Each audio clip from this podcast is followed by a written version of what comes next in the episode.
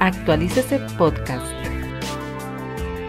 El tema de hoy, para todos los que están aquí conectados, es el derecho de los pensionados a tener indemnización por perjuicios en los fondos privados. Pero antes de llegar a hablar de ese tema, vamos a hacer un pequeño análisis o recuento del tema pensional en Colombia tenemos establecido que tenemos dos regímenes pensionales. Por una parte, tenemos al régimen de prima media con prestación definida, que es administrado hoy actualmente por Colpensiones, antes Seguro Social. Y si usted está afiliado a Colpensiones, hace parte del régimen de prima media con prestación definida. ¿Listo? Y tenemos por otro lado el régimen de ahorro individual con solidaridad, el cual es administrado por cuatro fondos privados que tenemos hoy en día en Colombia, que son Porvenir, Protección, Escandia y Colfondos. ¿Listo? Entonces, si usted hace parte de un fondo privado, significa que hace parte del régimen de ahorro individual con solidaridad. ¿Listo?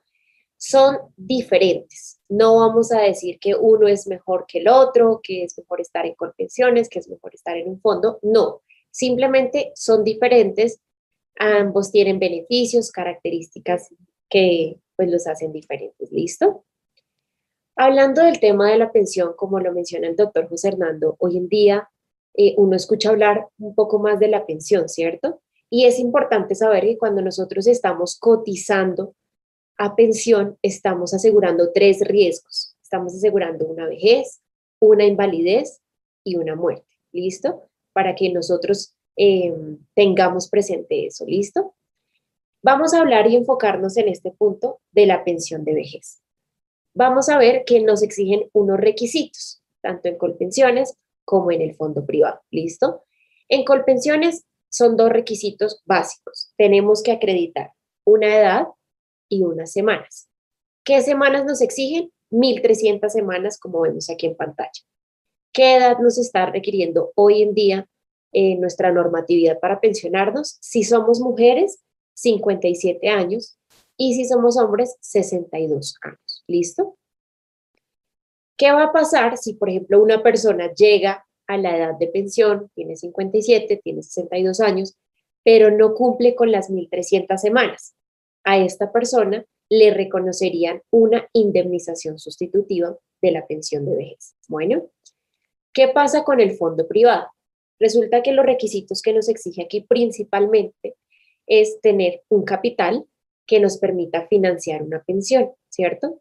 Y para poder diferenciar este, este requisito, tenemos que tener presente que cuando estamos cotizando a un fondo privado, estamos cotizando a una cuenta de ahorro individual, ¿cierto? Entonces pensemos como una bolsita en donde depositamos nuestras cotizaciones, donde puede existir un bono pensional, donde hay unos intereses, unos rendimientos, y ese capital le pertenece a la filial, ¿cierto?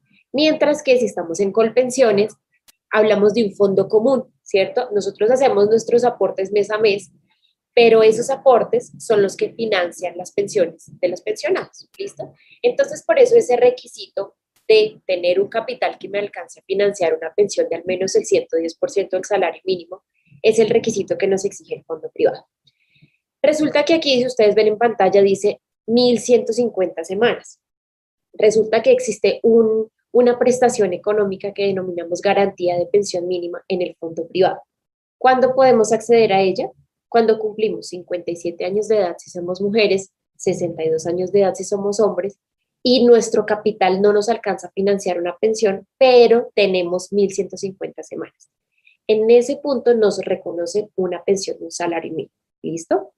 ¿Qué pasa si no tengo las 1150 semanas, llegué a mi edad de pensión em, y el capital no me alcanza a financiar una pensión? Nos reconocen una devolución de saldos. ¿Listo? Entonces, siempre es bueno partir de la base de cuáles son los requisitos que me exigen uno y otro para que ustedes puedan ver que son diferentes y que siempre es bueno eh, estar informados acerca de a dónde vamos a estar y en dónde nos vamos a pensionar. Bueno, para eso está está aquí Teje Consultores para exponerles a ustedes el tema. Aquí están los requisitos que ya hablamos, ¿cierto? Entonces, en Colpensiones, nuestras semanas, nuestra edad, eh, las 1.300 semanas que nos exige Colpensiones equivalen aproximadamente a 26 años.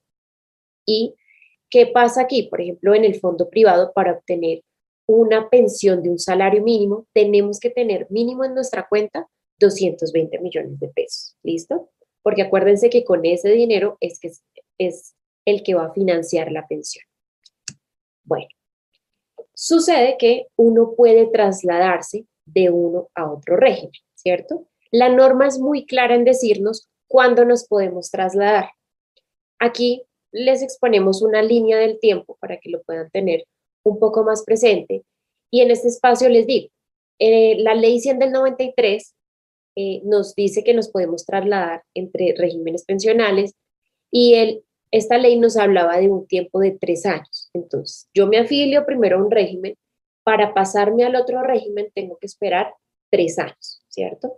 Este tiempo se amplió y con la ley 797 del 2003, que es la que hoy está vigente, nos dice que tenemos que permanecer cinco años. Bueno, ese tiempo no ha cambiado, es el mismo, pero ¿qué sucede? Que este traslado, que se puede hacer de una forma libre, eh, tiene una prohibición legal. ¿Qué nos dice? Usted ya no se puede trasladar si está a 10 años de pensión, ¿sí? Si ya va a entrar, si ya, es decir, que las mujeres se pueden trasladar hasta los 46 años y los hombres hasta los 51 años, ¿sí? Esto es algo que está inmerso en la ley, que en varias oportunidades se ha querido cambiar, han querido eliminar esa prohibición, pero no ha sido posible, hoy en día sigue vigente y en principio uno no se puede trasladar cuando ya entra en esa prohibición legal. ¿Listo? Digo en principio porque sí existe la posibilidad de hacerlo a través de un proceso judicial, que es el, digamos que ya casi nos acercamos al tema eh, principal de nuestra charla. Entonces, ¿qué sucede? Resulta que cuando se crearon los fondos privados, con la ley 100 del 93, ellos se crearon con una obligación legal, eh, un deber de información a sus afiliados. Este tema ha sido de bastante discusión por parte de la Corte Suprema de Justicia y lo que nos ha dicho la Corte es, mire, los fondos se crearon con un deber, hay unas normas especiales que hablan cuáles son esos deberes que tenían los fondos. Si el fondo no cumplió con ese deber de, información, no le dio al, posible afiliado todas las características, condiciones, no le explicó de una forma detallada cuáles eran los regímenes pensionales, qué es, cuáles eran los beneficios, las desventajas. Si no le hizo esa explicación y no está documentado, pues se entiende que no, no, no cumplió con su deber legal y esa afiliación se debería entender o declarar ineficaz o nula, ¿cierto? Como les digo, esto ha sido de mm, bastante discusión por parte de la Corte, al punto de que hoy en día se adelantan muchos procesos judiciales en donde se acredita que efectivamente el fondo no, no cumplió con su deber y se declara ineficaz esa afiliación, ¿cierto? ¿Qué pasa? Que resulta que se estaban adelantando ese tipo de procesos para las personas que primero estuvieron en el Seguro Social o y con pensiones, se trasladaron a un fondo, se pensionaron en el fondo y esas personas estaban adelantando este tipo de procesos para poder regresar a Colpensiones. Pues resulta que con esta sentencia SL 373 del 10 de febrero del 2021, la Corte estaba estudiando un caso similar al que, del que les hablo. Entonces, un ejemplo, Pepito Pérez estaba en el Seguro Social, cotizó un gran número de semanas allí, se afilió al fondo privado, se adelantó un proceso judicial, o bueno, perdón, se pensionó en el fondo privado, se adelantó un proceso judicial para que la persona regresara a Colpensiones, porque en Colpensiones tenía derecho a una pensión mucho más alta. Y la Corte, estudiando este caso, dijo, bueno, pues resulta que ya no vamos a, em, aceptar pues que un pensionado se regrese a Colpensiones, ¿sí? Básicamente, en sus argumentos, ¿qué nos dice la Corte? Dice, es que el pensionado ya tiene una situación jurídica consolidada, ¿cierto? Aquí la Corte sostuvo que no es posible aplicar los efectos de la ineficacia a los demandantes que se encuentran pensionados, lo que implica que no es posible anular la afiliación vigente en el RAIS para retornar al régimen de prima media, ¿cierto? Entonces, aquí es muy, muy importante que usted que nos está viendo, primero, tenga presente que Colpensiones y el fondo privado eh, son diferentes, ninguno es mejor que el otro. Segundo, es importante que ustedes eh, se asesoren correctamente, obviamente aquí está PG Consultores para ofrecer sus servicios, para que nosotros a través de un estudio pensional podamos determinar qué es lo que más le conviene, ¿cierto? Aún si usted es afiliado del fondo, es posible ver si le favorecía permanecer en Colpensiones, ¿cierto? Entonces, ¿qué pasó? Que aquí la Corte dijo, cerró una puerta y dijo, ya el pensionado no se puede devolver a Colpensiones. Pero al cerrar una puerta, abrió una ventana y es la ventana que denominamos indemnización de perjuicios, ¿cierto? Entonces la Corte dice, mire, si usted afiliado encuentra que se le vulneraron sus derechos o el fondo no cumplió con ese deber de asesoría, eh, puede iniciar un proceso judicial para que el fondo le pague esos perjuicios. Entonces voy a colocar un ejemplo para que ustedes puedan entender mejor.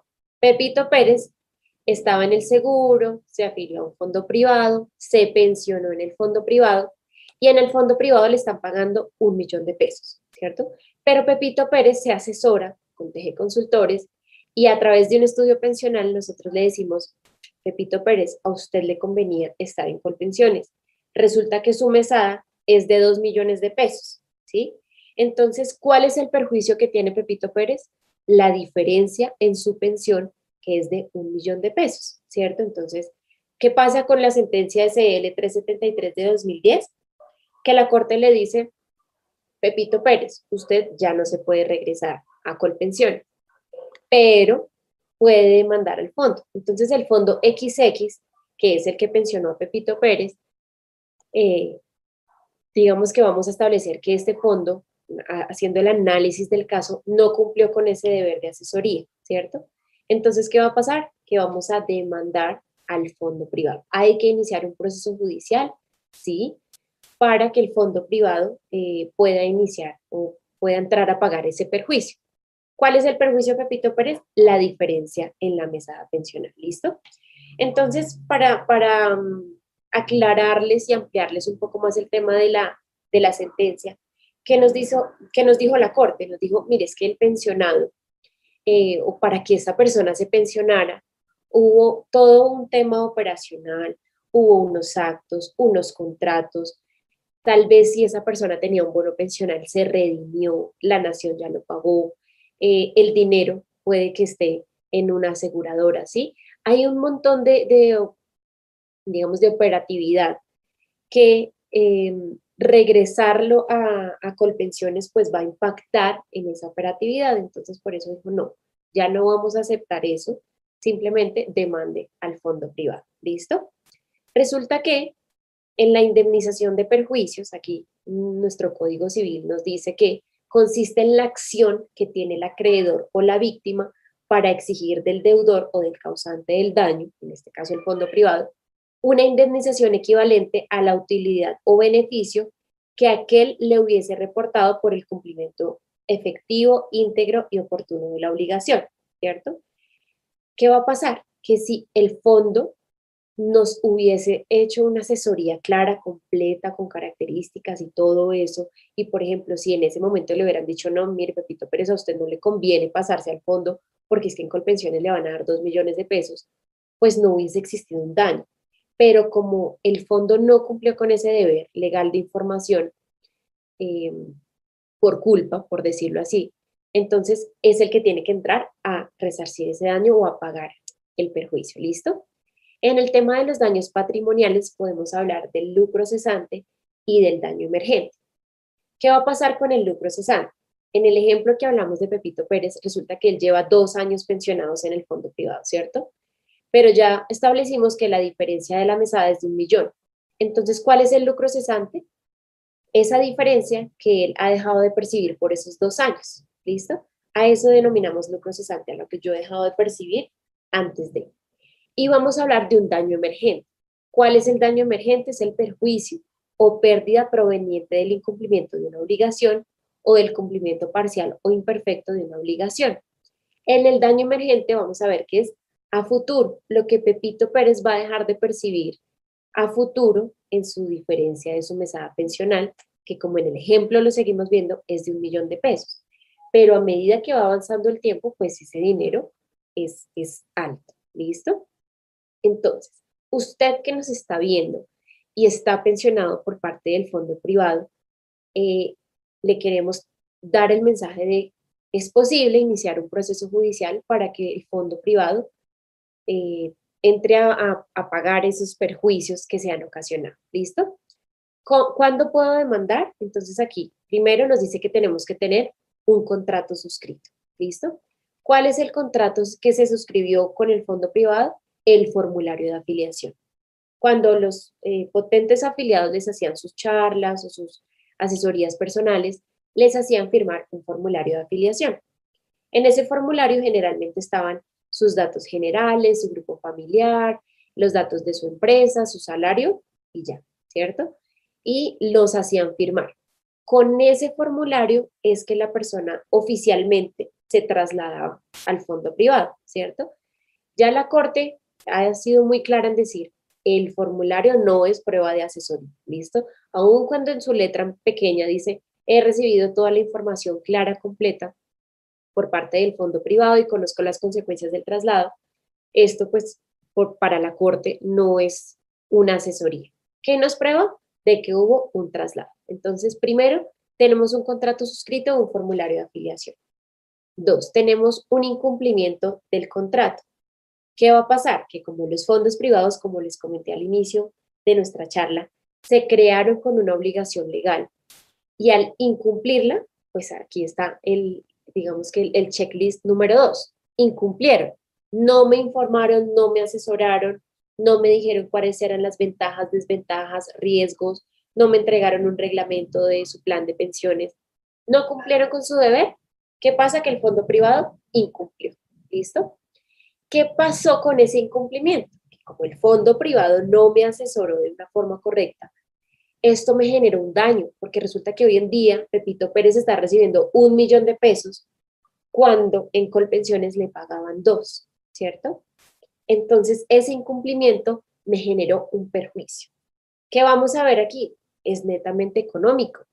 Puede que se lo podamos ampliar a un, un perjuicio psicológico, bueno, en su salud también, porque estamos hablando de un tema muy importante que es la seguridad social, pero hablamos en principio de un perjuicio económico. Pepito Pérez ha dejado de percibir dos años, eh, digamos que la diferencia de la pensión entre el fondo y Colpensiones, y Pepito Pérez va a seguir percibiendo un millón cuando en Colpensiones iba a recibir dos y pues iba a ir aumentando conforme el IPC. Entonces, ese incumplimiento por parte del fondo me generó un daño, ¿listo?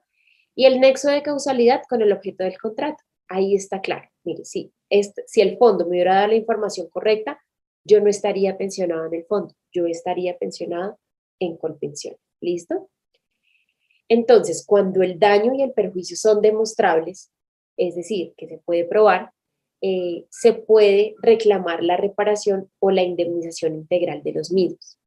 ¿Qué nos toca hacer en este tipo de procesos? Ser muy claros. Mire, es que la pensión en Colpensiones era este valor. En el fondo me están dando este otro. Diferencia. Ya, ahí con eso establecemos a un juez de la República que va a ser el, que conozca nuestro caso, el daño y el perjuicio que nos ocasionó el fondo. Principalmente, claro está que nos toca probar eh, o digamos que nos toca poner de presente que el fondo incumplió con su deber legal de información. ¿Listo? Entonces, el mensaje que nosotros como TG Consultores queremos dar es, aún si usted está pensionado por el fondo, aún si está a menos de 10 años de pensionarse, está a más de 10 años, o inclusive usted quiere empezar a cotizar y no sabe a dónde hacerlo, lo más importante es que nos consulte, ¿listo? Porque como les dije al inicio de la charla, cuando estamos hablando de pensiones, no debemos pensar únicamente en una pensión de vejez, debemos pensar en que se cubren varios riesgos como la muerte y la invalidez, pero también debemos tener presente de que los dos regímenes que tenemos hoy en Colombia son diferentes. ¿A unos les favorece estar en un fondo privado? Sí. ¿A unos les favorece estar en colpensiones? Por supuesto. Entonces, lo más importante y uno de nuestros servicios claves es el estudio pensional. En el estudio pensional, con un actuario, nosotros le informamos a las personas cuál es su mejor opción de pensión con base, obviamente, en, nuestra normatividad colombiana que tenemos hoy en día. Y, siempre va a ser eso. Entonces, con esta sentencia, para, para poder concluir esta idea, con esta sentencia la Corte nos dijo, los que estén pensionados por el fondo ya no se pueden trasladar, ¿listo? Pero si consideran que el fondo eh, ocasionó un perjuicio económico, demande al fondo, ¿sí? Para que el fondo tenga esa obligación de pagar. ¿Por qué? Pues porque no cumplió con su deber legal de información. Actualice este podcast